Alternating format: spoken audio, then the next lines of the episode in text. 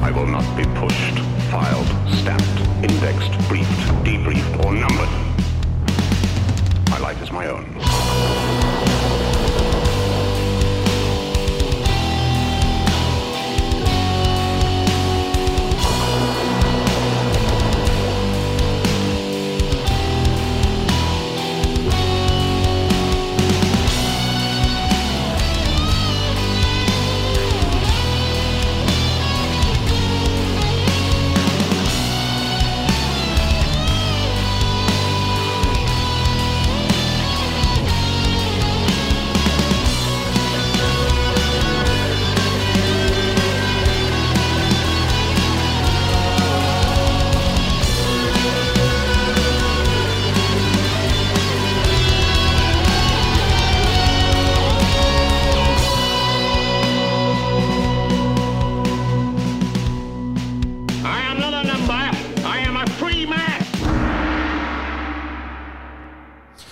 C'est sûr que ça va mieux quand le micro est monté. C'est sûr que ça va mieux de même. Je m'en allais partir le podcast, moi, mais avec le, le micro fermé, j'aurais l'air d'un con. Ça avait après une heure et demie que tu enregistres ou 40 minutes, 45 minutes, finalement, tu te rends compte que tu parles depuis le début pour rien dire. Ça m'est déjà arrivé, ça, dans le début du podcast. là. Je pense pas que vous l'avez déjà compté, mais maintenant, euh, dans le temps que j'enregistrais dans un studio de Radio Pirate, euh, je commence à enregistrer, puis finalement, à la fin du podcast, euh, je me rends compte que j'avais comme oublié de- de- d'enregistrer. Bref, je pense que ça arrive. Je pense que cette affaire-là, ça arrive à peu près à tout le monde qui fait du podcast, mais bref. euh, c'est pas mal, c'est pas mal des, des affaires qui sont un peu hors de notre contrôle.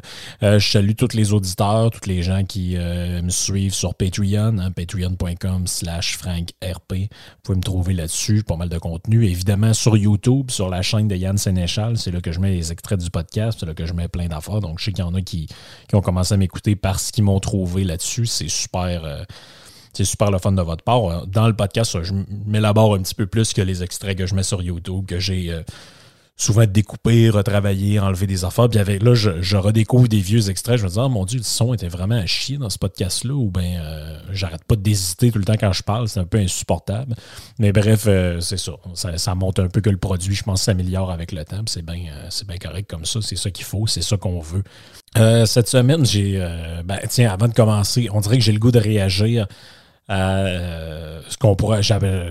Avant, j'appelais ça le domien de la semaine. Ça fait un bout que j'en ai pas fait. J'en avais fait un, il y a, euh, je sais pas, 5-6 podcasts de ça. Mais euh, là, c'est l'histoire du PDG d'Air Canada qui parle juste en anglais. My God, c'est, c'est, incroyable. Pareil, moi, c'est quelque chose qui me sidère un peu de savoir qu'on n'est pas rendu plus loin que ça en 2021. Euh, honnêtement, c'est, assez particulier. Là, je veux dire, OK, oui, je comprends. C'est une société qui a son siège social à Montréal officiellement, même si tout le monde sait que c'est un peu à Toronto qu'ils font, la, font les affaires. Et là, si on, OK, on est dans un pays, il y a deux langues officielles, euh, ça serait peut-être le fun qui parle français. Là, quoique je, je- Honnêtement, moi, c'est le genre d'affaires que. C'est le genre d'affaires que j'ai- déjà eu un peu une sensibilité pour ça, parce que quand tu éduqué dans un milieu qui est un peu péquiste, puis tu as des profs qui te parlent de ça, tu viens.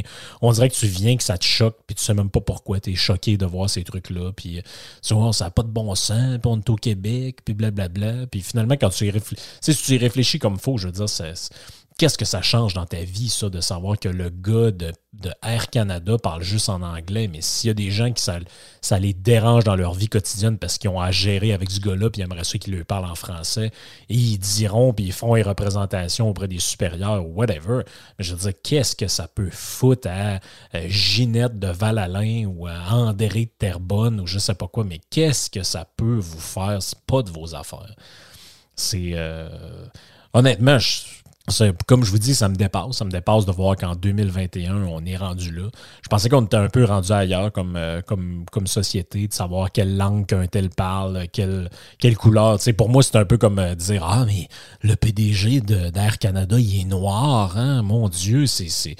Ben là, franchement, on est au Québec ici, là, les, les gens sont, sont on est caucasiens, les gens sont, les gens sont, sont blancs, c'est, un peu une marque de respect, c'est un peu un manque de respect d'être noir dans, un, endroit comme ici. C'est pas notre couleur officielle. Tu sais, pense ici, c'est un peu de même. Je comprends que dans la vie, tu peux pas passer d'une, d'un- d'un- d'une origine ethnique à l'autre, mais en même temps, je veux dire, le gars, sa langue maternelle, c'est l'anglais. Si dans son travail de tous les jours, il parle l'anglais, puis qu'il n'a jamais senti le besoin d'apprendre le français, c'est, comme ça que vous voulez qu'on fasse. Moi, personnellement, j'ai sais, j'en avais déjà parlé de ça, puis il y a des gens qui trouvaient que j'ex- j'exagérais. Je disais, tu sais, les libertés que vous avez perdues pendant la pandémie, pendant la COVID, ben, les, les, le- les libertés qu'a pris le gouvernement de vous enlever vos libertés, ça a beaucoup à voir avec notre passé. Dans le passé, on a accepté que le gouvernement décide dans quelle langue nos enfants allaient être obligés d'aller à l'école. On a accepté que le gouvernement décide quelle langue, euh, que- comment tu allais appeler ton commerce parce qu'il fallait qu'il soit en français plutôt qu'en anglais ou dans n'importe quel autre truc, puis que la police de la langue française, ce genre de truc-là. On a accepté plein d'affaires comme ça. Mais si vous acceptez que le gouvernement vous dise quelle langue vous allez devoir utiliser dans votre vie. Dans le fond, tu ne peux pas parler la langue que tu veux, c'est le gouvernement qui décide. Ben, surprenez-vous pas qu'il décide à quelle heure vous allez aller vous coucher le soir, qu'il décide euh, si vous avez le droit d'aller voir votre mère ou pas votre mère, si vous avez le droit euh, de recevoir des gens chez vous à Noël ou pas, ou si ça va être juste un soir, juste deux soirs, ou finalement pas de soir, qui vous demande un passeport pour aller au restaurant, puis scanner un code barre, puis euh, dans bien, bientôt, on ne sait plus trop quelle crise de niaiserie aussi. Ben, c'est un peu ça. C'est qu'il y a des précédents qui sont causés dans la société. Ça, ça crée une forme d'acceptabilité sociale, pour employer, un mot qui est à la mode. Puis on finit par euh, plus se rendre compte de toutes ces affaires-là. Ben, à un moment donné, c'est un peu... euh, c'est un peu tout ça là, qui est en jeu là-dedans. Aujourd'hui, je vais vous parler d'une autre affaire, parce que je ne peux pas péter une coche de même pendant, pendant cinq minutes, mais faut. Je voulais vous parler de. Ça, fait un bout que j'ai cette réflexion-là, puis je savais pas trop comment l'articuler, mais là, je lisais quelques articles sur le site de Contrepoint que je vous avais déjà parlé, que je trouvais euh, quand même assez intéressant sur beaucoup d'aspects. Je suis pas d'accord sur tout ce que les gens écrivent là-dessus, puis c'est bien normal, on peut pas être euh, toujours d'accord sur tout. Mais euh, je trouve intéressant ce qu'ils ont, la réflexion qu'ils ont amené dans trois, quatre textes différents que je vais un peu euh, synthétiser puis que j'ai pris des notes là-dessus. C'est un peu cette idée-là que c'est drôle parce qu'ils prennent pour exemple euh, le philosophe Michel Onfray, dont je vous ai parlé une couple de fois, qui a écrit un super livre sur Freud, qui écrit une contre-histoire de la philosophie qui est super intéressante, qui écrit plein de livres, mais qui est qui est, quelqu'un sérieusement avec qui, si vous l'écoutez parler, vous être d'accord avec ce qu'il raconte, probablement 70, 75, 80% du temps. Pourtant, c'est quelqu'un qui se considère toujours comme de gauche, même presque d'extrême gauche. C'est un gars qui a toujours supporté des candidats de gauche à la présidentielle française. Euh, c'est un gars qui est un anticapitaliste, un antilibéraliste, euh, un antilibéral plutôt, antilibéraliste, ça n'existe pas, mais antilibéral. Euh, c'est quelqu'un qui, euh, qui aime pas le marché, qui aime pas l'économie de marché. Là, pourtant, c'est drôle que je sois d'accord avec lui presque, presque tout le temps.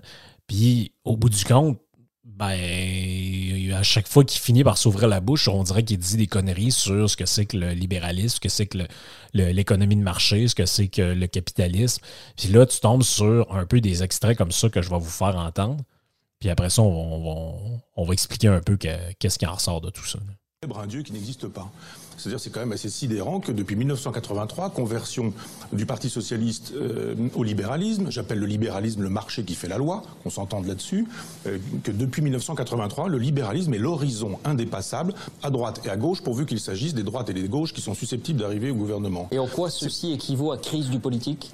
Simplement parce que les gens ont bien compris que le libéralisme qu'on leur a présenté comme la solution à tous les problèmes, plus de chômage, plus de misère, plus de pauvreté, l'amitié entre les peuples, plus de guerre, on en refait une ce soir, euh, etc., etc., ça ne marche pas.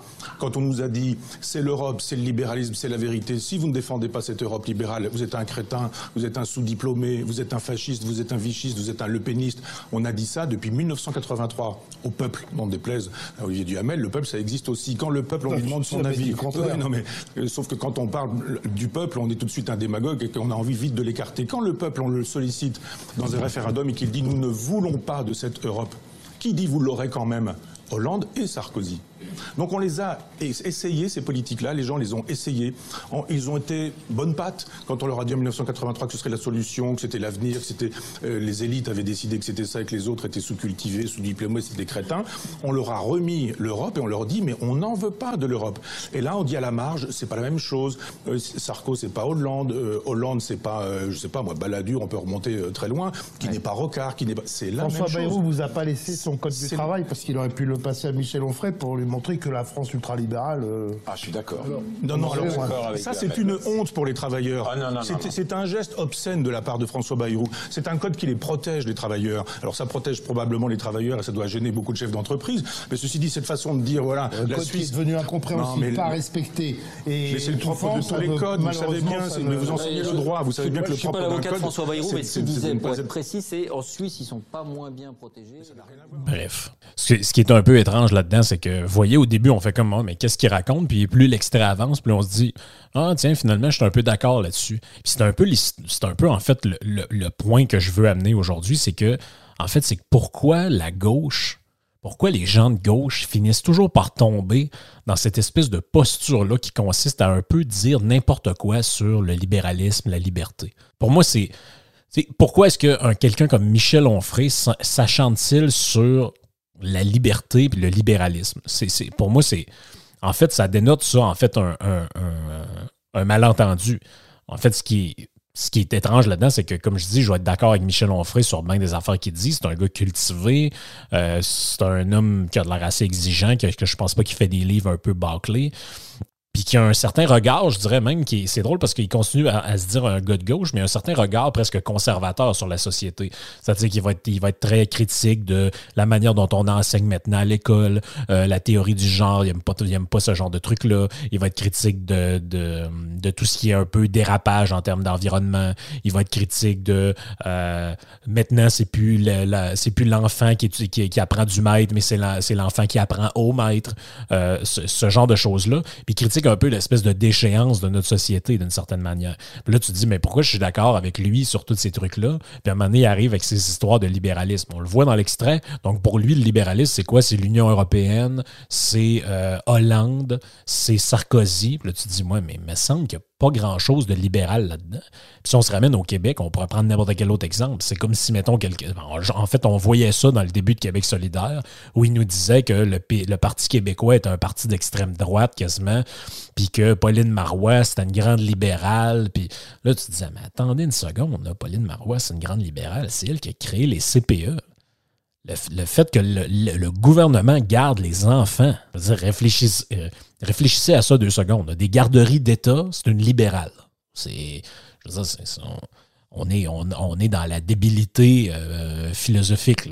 C'est, c'est, incompréhensible comme type de discours. Donc, quand on lit un peu des interviews de tout ce monde-là, on les écoute dans tes médias, ben, on dit, bon, OK, il y a un bout là-dedans où j'adhère, un peu comme GND ou même Catherine Dorion. Des fois, je les écoute parler et je me dis, ouais, ce bout-là où ils critiquent le gouvernement ou mettons ce bout-là où ils critiquent une certaine élite, je trouve qu'ils ont raison là-dessus. C'est une posture qui est intéressante. Puis trois secondes après, là, tu fais comme, bah, OK, là, je décroche parce que là, ils sont rendus dans, je sais pas quoi, là, les banques qui dominent le monde ou je sais pas quoi. Tu sais, ça devient complètement délirant. Ou un peu le. Je veux dire, là, le- leur dernier exemple pour montrer qu'on vit dans une société dite libérale, c'est que le gouvernement voulait vendre un, édifice patrimonial dans la ville de Québec. Là, tu dis, OK, c'est tout ce que vous avez trouvé. L'État prend de plus en plus de place dans l'économie. Il y a des centaines de milliers d'emplois qui ont été créés uniquement dans l'appareil étatique. Je pense presque plus d'un million de personnes qui dépendent du gouvernement en tout et partout. En France, c'est maintenant plus que, je pense, c'est presque 3 millions de personnes qui dépendent de l'État euh, directement, comme dans le corps de fonctionnaires, sur comme 23 millions de, gens dans la population active, c'est énorme. Ben, je veux dire, ces gens-là, tout ce qu'ils ont trouvé pour voir qu'on est dans un monde libéral où le marché fait la loi, c'est que le gouvernement a vendu un édifice patrimonial à un- une entreprise privée. Ouh! Hey, c'est vraiment, là, là, on est dans le, on est dans le libéralisme quand même assez violent, quand même, on va se le dire. Donc, on écoute ces gens-là parler, puis il arrive toujours le moment où, au travers de, belles grandes réflexions, ils nous disent euh, que ben, le, libéralisme, c'est en fait c'est notre, problème. On vit dans une société néolibérale, puis c'est le libéralisme, puis le néolibéralisme, c'était même des paroles de chansons de, groupes populaires comme Loco Locas qu'on a eu au Cégep. Sauf que quand on s'intéresse vraiment à ce concept-là, à cette notion-là, plus précisément cette philosophie-là, parce que le libéralisme, c'est une philosophie politique, beaucoup, ça va beaucoup plus loin que le simple euh, libé- libéralisme économique ou libéralisme social. Donc, c'est une philosophie. Je l'ai déjà expliqué. Je ne referai pas le podcast sur qu'est-ce que le libéralisme. Allez l'écouter, euh, vous allez comprendre, puis allez écouter tous les autres podcasts que j'ai faits sur, sur ce sujet-là. Mais il y a une confusion qui est là-dedans chez les gens de gauche, une confusion vraiment extrême. Est-ce qu'elle vient de ce qu'un peu je parlais dans le podcast qu'aux États-Unis, par exemple, en anglais, on appelle ce qu'on appelle un liberals, c'est un gauchiste et non un libéral. Ce qui est une définition qui est un peu vraie au, au Canada aussi. Dans le fond, un libéral au sens de parti libéral. Si vous pensez à Justin Trudeau, vous voyez dans votre tête liberals. Vous ne voyez pas un libéral au sens que, que nous, on l'entend. Je veux dire, le gouvernement, le gars fait marcher la planche à billets, puis paye 75 par- du salaire des gens depuis deux ans. Et dans les entreprises. Il faut, quand- quand même arrêter avec le libéralisme. Donc, où est-ce que la confusion vient dans, dans l'esprit de quelqu'un comme Onfray, du, de la confusion entre libéral ou et euh, libertaire? Donc, un libéral, c'est quoi? C'est quelqu'un qui défend les droits et libertés fondamentales des individus. Un libertaire, c'est quoi? C'est plutôt quelqu'un qu'on dirait anarchiste, l'anarchisme de gauche. Donc, c'est pas du tout pareil. C'est on n'est pas du tout dans le même, euh, dans le même registre. Donc, pourquoi ces gens-là se trompent complètement de terme quand ils entendent, quand dénoncent, euh, alors que justement, c'est souvent ce qu'ils vont dire. Tu te dis, oui, mais le libéralisme, c'est l'exact contraire que ça. Dans l'extrait que je vous ai fait entendre, mais là, ils associent libéralisme avec l'Union européenne. Là, tu te dis, oui, mais euh, le gouvernement européen, ce que lui appelle l'État maastrichtien, là, ben, je veux dire, il n'y a aucun libéral qui est pour ça. hein. Je veux dire, le gros gouvernement par-dessus les nations, le gouvernement européen qui dit au pays quoi faire, puis qui vient en rajouter une couche avec la légifération, une banque centrale, ce genre de conneries-là. Je dire, il n'y a aucun libéral qui est pour ça. Moi, tous les libéraux que je connais, tous les gens qui se disent libéral ou, euh, libertariens, sont tous des gens qui étaient très contents quand le- l'Angleterre a sacré le camp de l'Union européenne, qui sont des gens pro-Brexit, qui sont des gens anti-gouvernement européen. N'y a pas de problème. Par contre, là où, là où ils ne s'entendent pas probablement avec des gens comme mon frère, c'est que ce n'est pas nécessairement non plus des nationalistes.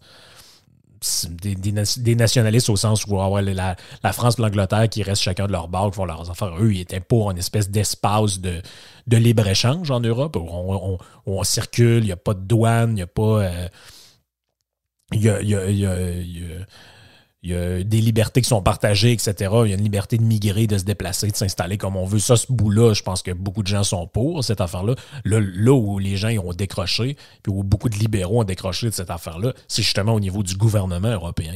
On n'a pas besoin d'avoir ça, ces règlements-là, puis ces ententes communes-là, en ayant, on n'a pas besoin euh, d'avoir une espèce de gouvernement supranational pour gérer toute cette patente-là. là. Je veux dire, c'est complètement ridicule à un moment donné, plus loin dans l'entrevue, il commence à parler des gilets jaunes. Ils disent Ouais, mais là, c'est eux, ces gens-là sont victimes du libéralisme. Puis là, tu te dis OK, ces gens-là sont victimes du libéralisme. Pourtant, ce qu'il a l'air de vouloir dire par libéralisme, c'est ce que nous autres, on appelle les crownies. En fait, c'est ce que les libertariens les libéraux classiques passent leur temps à dénoncer. C'est-à-dire une espèce d'élite qui devient un peu parasitaire puis qui vit des subventions en tétant le gouvernement. C'est beaucoup plus de ça que les Gilets jaunes sont victimes que du libéralisme.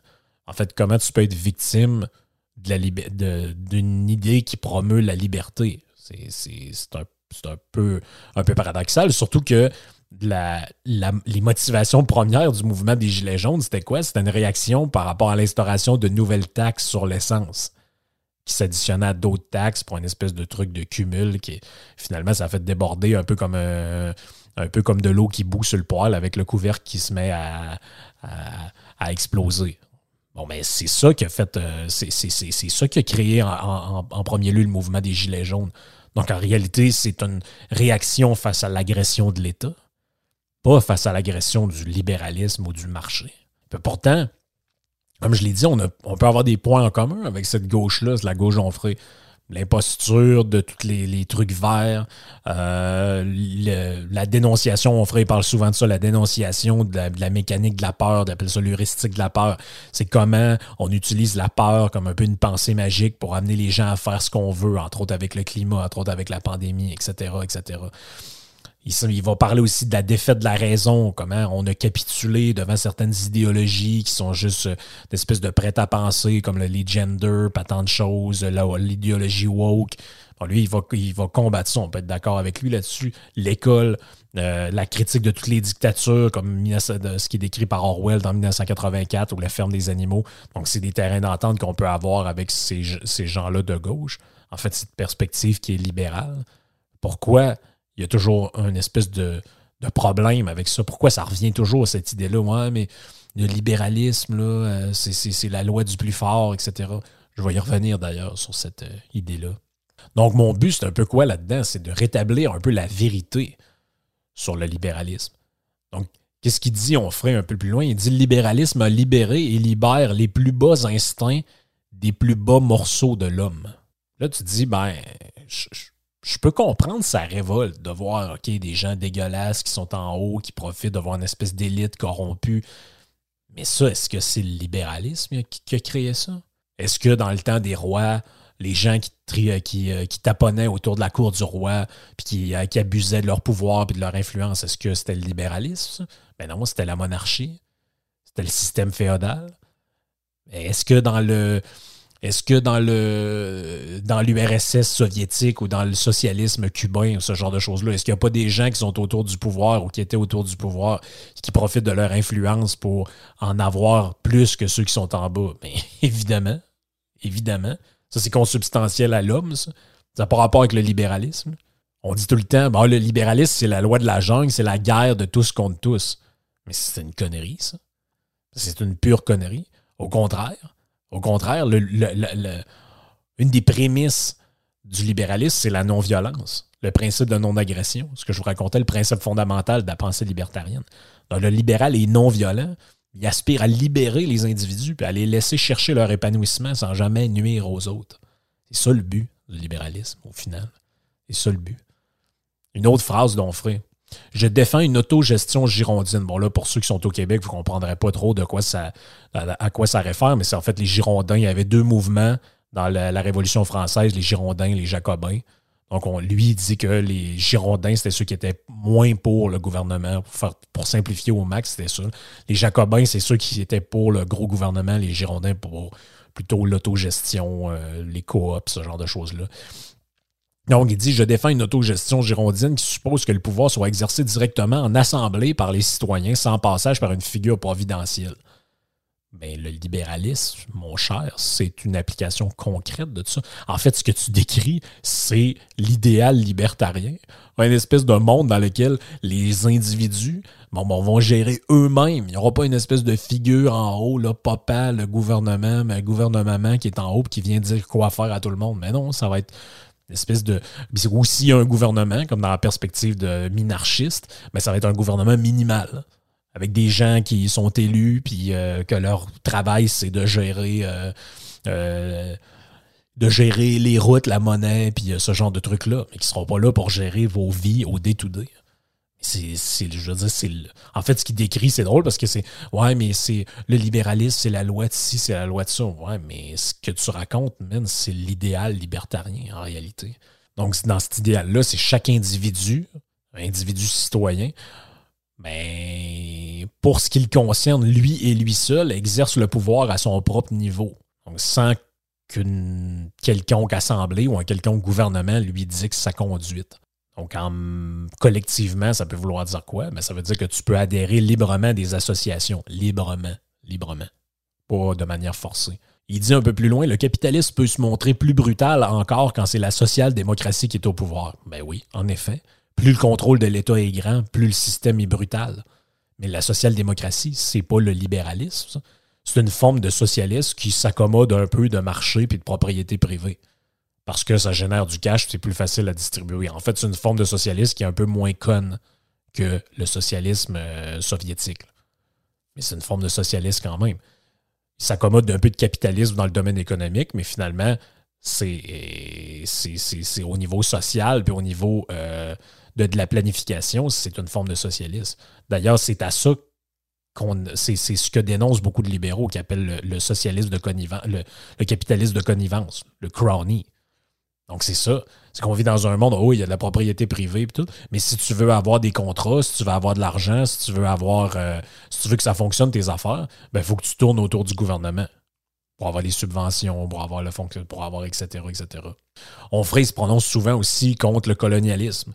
C'est le cas de plusieurs gens de, gens de gauche. Ah, c'est épouvantable, les gens qui sont allés euh, voler les terres des autres, etc. Ben, contrairement à la légende, les amis, euh, tous les grands libéraux de ce monde ont été des anticolonialistes.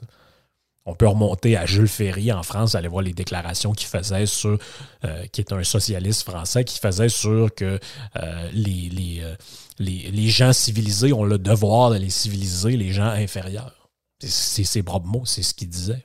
Mais les libéraux, eux autres, pour des raisons économiques, des raisons morales, ont en très grande majorité presque toujours été des anticolonialistes. La thèse fondatrice du courant libéral, c'est quoi? C'est que chaque individu possède des droits imprescriptibles et inaliénables, que la seule fonction légitime d'un gouvernement, c'est de garantir ses droits, notamment en protégeant les libertés individuelles qui préexiste, c'est important, qui préexiste au gouvernement et qu'il est lui-même tenu de respecter. Donc, l'action du gouvernement doit être limitée à la fois dans son domaine et ses moyens.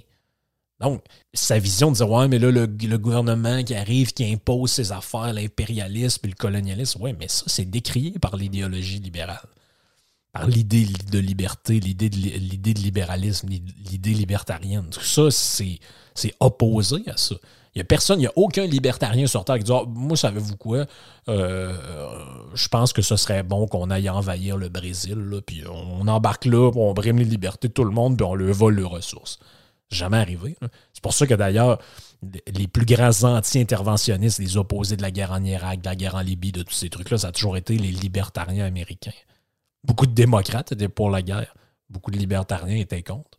Ça, ça c'est logique avec la position qu'on connaît. Il dit un peu plus loin dans, cette entrevue-là, il dit l'État maastrichtien, donc l'Union européenne, impose le libéralisme, que j'ai défini comme le régime dans lequel le marché fait la loi. Rappelez-vous au début de l'extrait. Donc lui, euh, le marché, c'est comme un truc, euh, c'est comme une espèce d'entité. Si si tu réfléchis à quoi, c'est quoi le marché dans l'économie de marché? Ben, c'est un lieu qui est réel ou fictif. Ça, c'est la définition qu'on peut trouver dans le dictionnaire. Le marché est un lieu réel ou fictif de rencontre entre l'offre et la demande pour un bien ou un service. Donc, c'est pas une personne, le marché.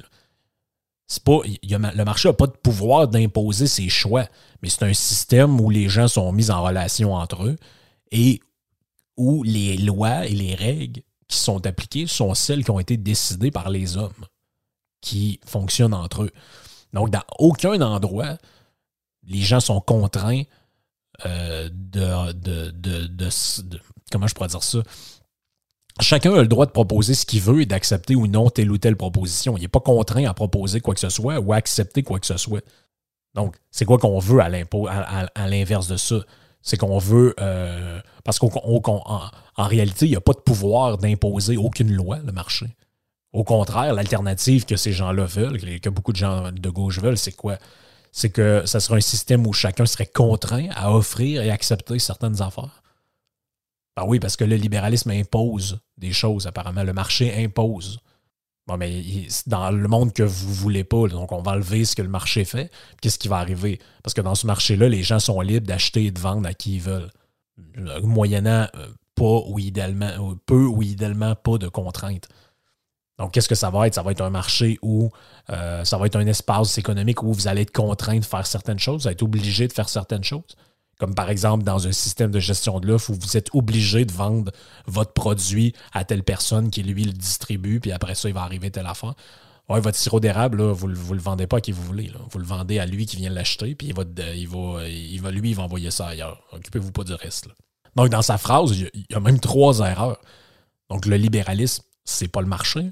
Le marché ne peut pas faire la loi, puis le marché, il n'a pas besoin d'être imposé. Il est là, il existe. Le marché, c'est quoi? C'est moi, je m'en vais quelque part, j'ai des choses à vendre, je les vends à quelqu'un, puis j'accepte en échange que lui veut bien me donner, j'ai le choix de l'accepter ou pas.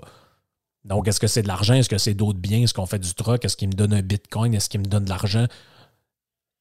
Whatever. Rendu là, ça nous concerne. Il n'y a pas d'imposition. Il y a pas le marché, c'est pas un truc là, qui arrive et dit Ouais, là, toi, là, tu prends ça, puis tu fais ça, puis tu fermes ta gueule. C'est pas de même que ça pas de même que ça fonctionne. En fait, la seule chose qui peut faire de l'ingérence là-dedans, c'est l'État.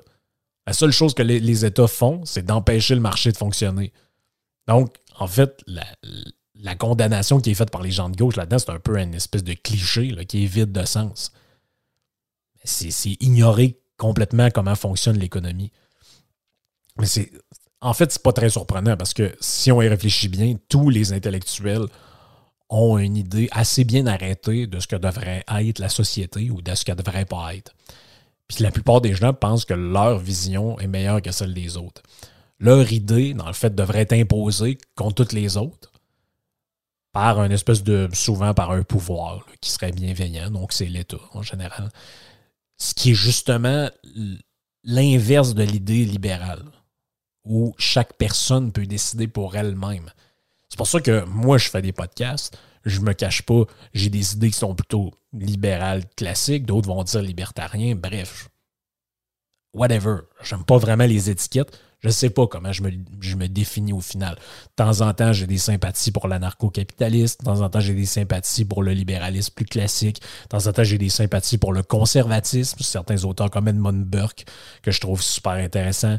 Euh, même si je vois un peu les. J'en ai déjà parlé de ça, le, paradoxe du conservatisme, l'absence de liberté d'un point de vue social, mais la liberté voulue d'un point de vue économique. Donc, tout ça, je, tout ça est un peu, euh, est un peu fluide, hein, pour reprendre un, terme à la mode. Mais ce qui me caractérise fondamentalement là-dedans, c'est que moi, ce que je veux, c'est uniquement revendiquer le droit d'avoir ces idées-là. Après que vous, vous soyez communiste ou maoïste ou bouddhiste ou l'idée que vous voulez défendre du monde ou que vous soyez pour la théocratie, vous dites, ben moi, je pense que la société idéale, c'est une société dans laquelle la religion est au cœur de l'État, puis le, chef de l'État, c'est le chef de l'Église. Ben, si vous pensez ça, tant mieux pour vous. Je pense que vous avez tort, mais je pense aussi que vous avez le droit de le penser si vous le voulez. Vous pensez que la démocratie, c'est de la merde, vous êtes pour la dictature, vous avez le droit de le penser. J'espère juste qu'il n'y aura pas trop de gens comme ça, mais vous avez le droit de le penser. C'est pas moi qui va vous empêcher de le penser. Donc, pour résumer un peu toute cette patente-là, j'ai eu l'idée.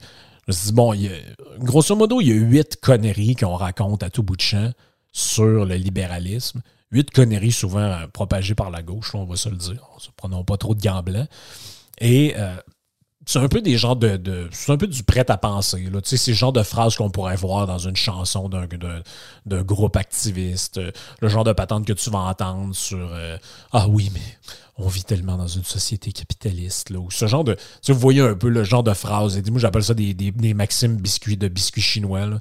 C'est. euh, on, ouvre le petit biscuit, on sort une phrase, c'est du mot prêt à penser, de la, philosophie pour horoscope, en fait. C'est un peu, euh, un peu ça. La première, que vous avez sûrement déjà tous entendu, c'est on vit dans un monde libéral et néolibéral.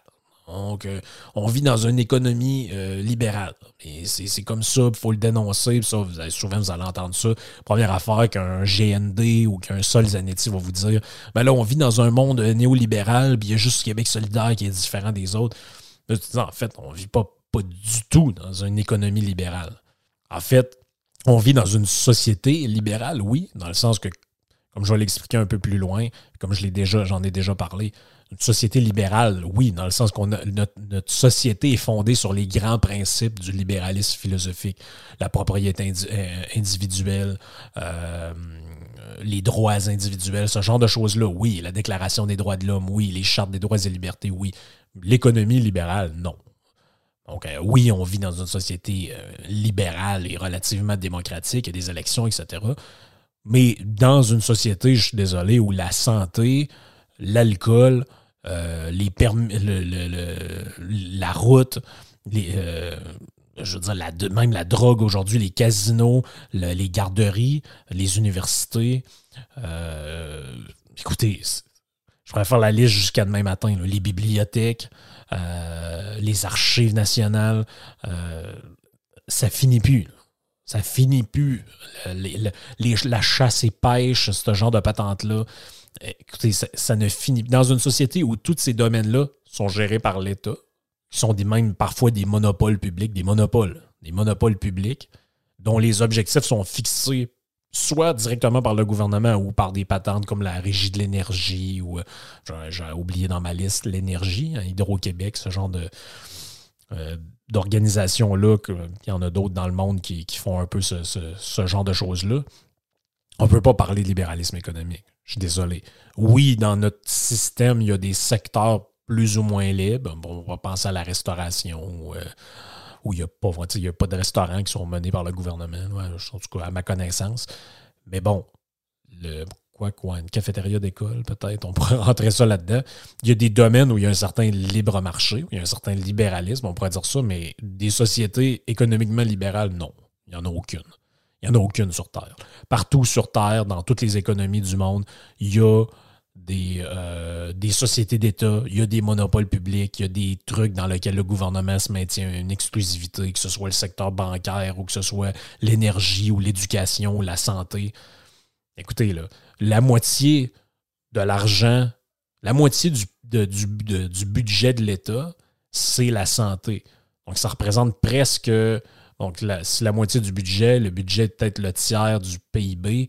Donc, dites-vous que ça, le 1 sixième de toute l'économie de la province, grosso modo, est relié à la santé, qui est en grande majorité, qui est un quasi-monopole public. Il y a quelques cliniques privées, on s'entend, quelques trucs privés, mais qui est un quasi-monopole public.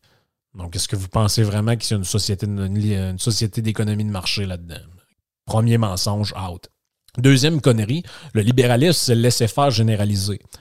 Complètement faux. Ça, c'est l'anarchie, c'est le chaos. En fait, c'est le chaos, c'est pas l'anarchie. L'anarchie, j'ai déjà parlé quand on, dans une perspective anarcho-capitaliste, c'est pas du tout la même affaire. Donc, c'est drôle parce que appliqué à l'individu, tout le monde est d'accord avec l'idée que c'est mieux que, en fait, que les gens sont eux-mêmes plus en, euh, sont, sont, plus eux-mêmes de sont plus à même eux-mêmes. Ça se dit bien mal, cette phrase-là. tout le monde est d'accord que les gens sont les mieux placés eux-mêmes pour choisir par rapport à leurs parents, par exemple. On va dire, ben oui, mais un, adulte, maintenant il est adulte, laisse-le faire, c'est pas à toi de décider. Par contre, appliqué à l'échelle nationale, ces gens-là sont pratiquement toujours d'accord pour dire que ouais, là, laissez faire les citoyens, ça va devenir le chaos, puis tout le monde va s'entretuer, puis là, il faut que papa en haut ou mon gouvernement vienne dire. Mais en fait, là-dedans, c'est quoi? C'est que considérer que le laisser-faire serait pas bien, c'est ce qui est sous-entendu par la remarque, c'est un peu dire en fait qu'on se méfie du peuple, et des êtres humains en général, qu'on croit au contrôle, à l'embrigadement, à la surveillance. Non, ben, associer le libéralisme à laisser faire, ça répond un peu en fait à ce qui vient d'être dit. C'est que eux, dans leur tête, laisser les gens vivre par eux-mêmes, c'est un peu mal. C'est parce que dans le fond, euh, les gens sont un peu des bêtes sauvages. Faut, euh, oui, euh, oui, tu peux prendre quelques décisions, mais oh, attention, là, t'es pas, toi, tu sais pas ce que c'est. Tu sais pas que c'est mal de conduire à 122 sur l'autoroute. Faut que le, policier vienne, t'arrête puis te donne un amende. Parce que le gouvernement sait mieux que toi à quelle vitesse tu devrais rouler dans ta voiture. Bon. puis c'est drôle, je, je donne cet exemple-là, puis il y en a qui font Moi, mais là, quand même, c'est vrai là, que. Ben écoutez, les gens prennent leurs décisions, peuvent aussi vivre avec les conséquences de leur, euh, de leur faute.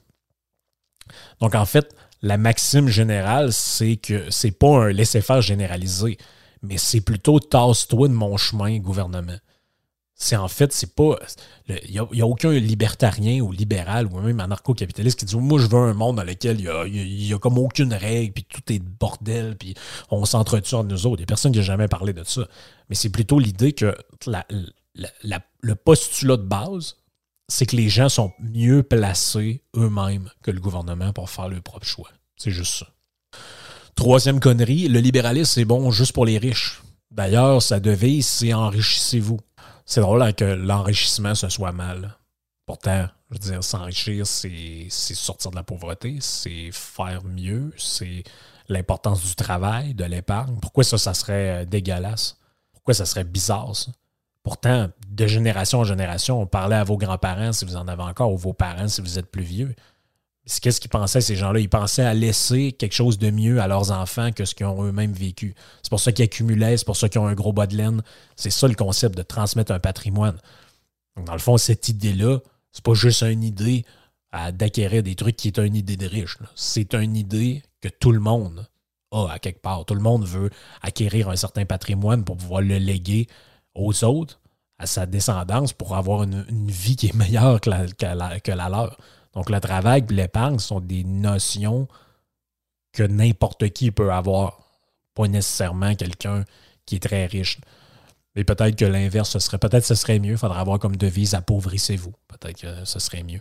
Quatrième connerie, le libéralisme, c'est une théorie de chef d'entreprise. Ça, c'est étrange, hein, parce que c'est vrai qu'on a tendance à penser ça. Même moi, c'est un peu une idée que j'ai déjà eue dans ma tête, que je trouvais logique. Sauf que quand on va voir un peu, même au sein de la tradition libérale française, qui, qui est vraiment plus euh, qui est plus vieille en fait que celle qu'on a dans l'école autrichienne ou l'école anglaise. Euh, pratiquement tous les, euh, euh, les, grands théoriciens du libéralisme étaient des serviteurs de l'État. Donc Montesquieu, c'est un parlementaire. Tocqueville était un juge. Euh, Turgot et Gournay étaient les intendants du roi. Rueff était conseiller d'État. Puis si on s'en va même dans l'école autrichienne, Hayek et Mises étaient des professeurs d'université. Donc en fait, c'est pas du tout, contrairement à ce qu'on peut penser, même que c'est plutôt le protectionnisme qui est une idée de chef d'entreprise, je dirais contrairement à ce que beaucoup de gens peuvent penser. En réalité, souvent, les libéraux, les idéologues libéraux se sont battus contre une partie du patronat. Quand vous voyez des trucs de chambre de commerce puis de patente, c'est jamais des gens qui promeuvent beaucoup le libéralisme économique. C'est plutôt des gens qui disent Ouais, faudrait privilégier l'achat local, puis le En fait, eux autres, ce qu'ils veulent, c'est éliminer la concurrence. Pour, toujours, pour renchérir sur le prix des denrées dans le marché intérieur, parce que autres, la concurrence étrangère, là, ça fait baisser les prix, puis ils veulent pas ça. En général, c'est plutôt ça qu'on observe. Je dis pas qu'il n'y a aucun chef d'entreprise qui est libéral, pas sur mon point. C'est que c'est pas vrai que le libéralisme est un affaire de boss d'entreprise, puis que non, c'est dans l'histoire, c'est plutôt l'inverse. Le libéralisme, ça n'a jamais vraiment été une histoire de chef d'entreprise. C'est jamais arrivé. Cinquième connerie, le libéralisme, c'est ça, c'est pour faire travailler des enfants dans des mines. tout. En fait, le travail des enfants, c'est pas une histoire de libéralisme, c'est une histoire de pauvreté dans les sociétés pauvres, les enfants travaillent. Dans les sociétés riches, les enfants ne travaillent pas. Il y a juste un problème, c'est que plus, les, sociétés sont libérales, plus les sociétés sont riches en général et moins les enfants travaillent. Donc, c'est une, idée quand même assez conne de dire ça. Euh, c'est d'ailleurs ce que disait Hayek, en fait, dans, son livre euh, Capitalisme and the Historian. Hayek, ce qu'il disait, il parlait de la légende noire du capitalisme. Il disait, en fait, tout ce qu'on pense du capitalisme et du libéralisme, du libre marché, ça vient un peu de ce que Karl Marx en a raconté avec le début de la révolution industrielle. Mais dit le début de la révolution industrielle, justement, c'est le début. C'est le début de l'enrichissement général. En 1800, 90 de pauvreté extrême. Aujourd'hui, moins de 10 Et c'est le début de quelque chose. Mais les gens voyaient ça un peu comme une espèce de régression. C'est le début, début de la révolution industrielle. C'est comme c'était le début de la misère. Il dit en fait, c'est parce que vous connaissez pas comment ça fonctionnait dans les campagnes avant, quand les gens crevaient de faim, puis euh, il y avait toutes sortes de problèmes, ils savaient ni lire ni écrire, etc. Il dit en fait, en fait c'est juste qu'on a amené dans les grandes villes une partie de la pauvreté qui était dans les campagnes, puis là, ça, a été vu au grand jour. Mais ça, c'est le début, c'est pas la fin. Le libéralisme, c'est un peu une dérivée d'un autre, ben, c'est la loi de la jungle. Mais en fait, ça, c'est un peu con parce que la loi, ça, c'est même beaucoup de gens qui sont libéraux ou libertariens tombent un peu dans le panneau. La loi, ce n'est pas forcément une contrainte. Donc, on peut avoir une loi sur la liberté de presse, on peut avoir une loi sur la liberté d'association, on peut avoir une loi sur la propriété privée, le code civil, tout ce genre de choses-là, en fait, c'est des trucs qui garantissent la liberté. C'est ça, c'est que la, loi et l'État, à quelque part là-dedans, si, on, si tant qu'on s'entend qu'il y en a un qui est nécessaire, c'est là pour garantir des droits et libertés. Donc, c'est pas forcément euh, l'anarchie puis l'État tous contre tous. Non, il peut avoir une loi, puis le, c'est là où l'idéologie conservatrice peut arriver à un moment donné, c'est le law and order. C'est que le law and order vient donner, c'est un sentiment de sécurité qui était de. Un, les gens demandaient de la sécurité pour favoriser la liberté. Parce que tu veux un, État qui fait respecter le law and order pour respecter les lois qui sont là, qui garantissent la liberté et les droits de tout un chacun. Donc, c'est un peu ça l'idée. Je dis pas que je suis pour ça, mais c'est ça l'idée. Donc, c'est pas vrai que c'est la loi de la jungle de tous contre tous, puis que les gens qui sont libérales, euh, ils veulent qu'il n'y ait aucune loi. Donc, théoriquement, la justice est là, la loi, pour faire. La justice est là pour faire respecter la loi, qui est là pour garantir la liberté. Donc, c'est pas l'ordre, c'est pas tout le monde comme tout le monde. Une autre affaire qu'on voit souvent, septième niaiserie, le libéralisme, c'est une théorie qui est complètement dépassée, ça date du 19e siècle, etc. Je ferais rappeler que la planification étatique, c'est encore plus vieux que ça. Louis XIV disait l'État, c'est moi. Louis XIV, je peux vous expliquer que, en quelle année il est né puis à quelle époque il a vécu. C'est bien avant ça. C'est à l'époque de la Nouvelle-France. Donc, puis, puis même avant ça. Donc, Louis, je veux dire, la planification étatique puis le fait que le gouvernement gère tout, en fait, c'est la plus vieille idée du monde. C'est du moment, je l'ai expliqué dans le, dans, le podcast sur, euh, sur, le, sur l'État, sur le texte de Murray Rothbard, euh, Anatomie de l'État. C'est, en fait, c'est la, la, spoliation originelle qui mène au. Euh, qui mène à l'avènement de l'État par la sédentarisation des, des pillards et des voleurs, que quelqu'un arrive disant ah, ben ça c'est à moi, si vous autres travaillez pour moi, je vais vous protéger, puis donne-moi un petit peu une partie de ce que tu récoltes. Puis, lui, il décide après, le monarque décide. C'est bien plus vieux que l'idée de liberté, je suis désolé. ça vient bien avant. D'autant plus que le libéralisme, comme je l'ai dit, est à la base un peu de notre civilisation. Comment ces principes, même si les principes économiques n'ont jamais été réellement appliqués à 100 comment quelque chose qui est à la base de la Déclaration des droits de l'homme, du Code civil, pourrait être dépassé? C'est quoi, vous voulez abolir euh, tous ces trucs-là? Dernier point, ça là, je le trouve intéressant. Le libéralisme, c'est une utopie. Ben, en fait, c'est une utopie pour les gens qui ont une autre utopie. C'est ça, en fait, l'idée. C'est un peu comme la religion, ça. C'est que vous êtes l'athée de quelqu'un d'autre. Ah ouais, mais moi, euh, moi, là, les gens qui sont musulmans, blablabla, je comprends pas. Le gars, il va à l'église le dimanche. Ou le gars, il est vegan. Ou le gars, il est à l'affaire. Ou la fille. Ben, vous êtes toujours le croyant irrationnel de quelqu'un d'autre par rapport à vos propres croyances puis les siennes. En fait, ce qui est une utopie, c'est plutôt là-dedans de penser que l'État est mieux que vous pour prendre des décisions sur votre propre vie. C'est ça qui est une utopie là-dedans. C'est vraiment ça qui est une utopie. Ça fait pas mal le tour pour moi. J'ai essayé, j'ai parlé un peu vite dans ce podcast-là, je m'en rends compte, mais j'avais trop d'affaires à dire. Euh, c'était compliqué de le synthétiser euh, sans que ça fasse moins qu'une heure et demie. Donc, euh, moi, 48 minutes, ça va être quand même pas si pire. Fait qu'on se reparle d'un prochain podcast. Comme d'habitude, laisser des, évaluations sur Apple. Il y en a beaucoup qui l'ont fait, merci. J'en veux encore d'autres, ça fait monter le podcast. Allez voir les petits extraits sur la chaîne YouTube de Yann que je mets. On a d'autres affaires, on a plein de trucs pour vous autres.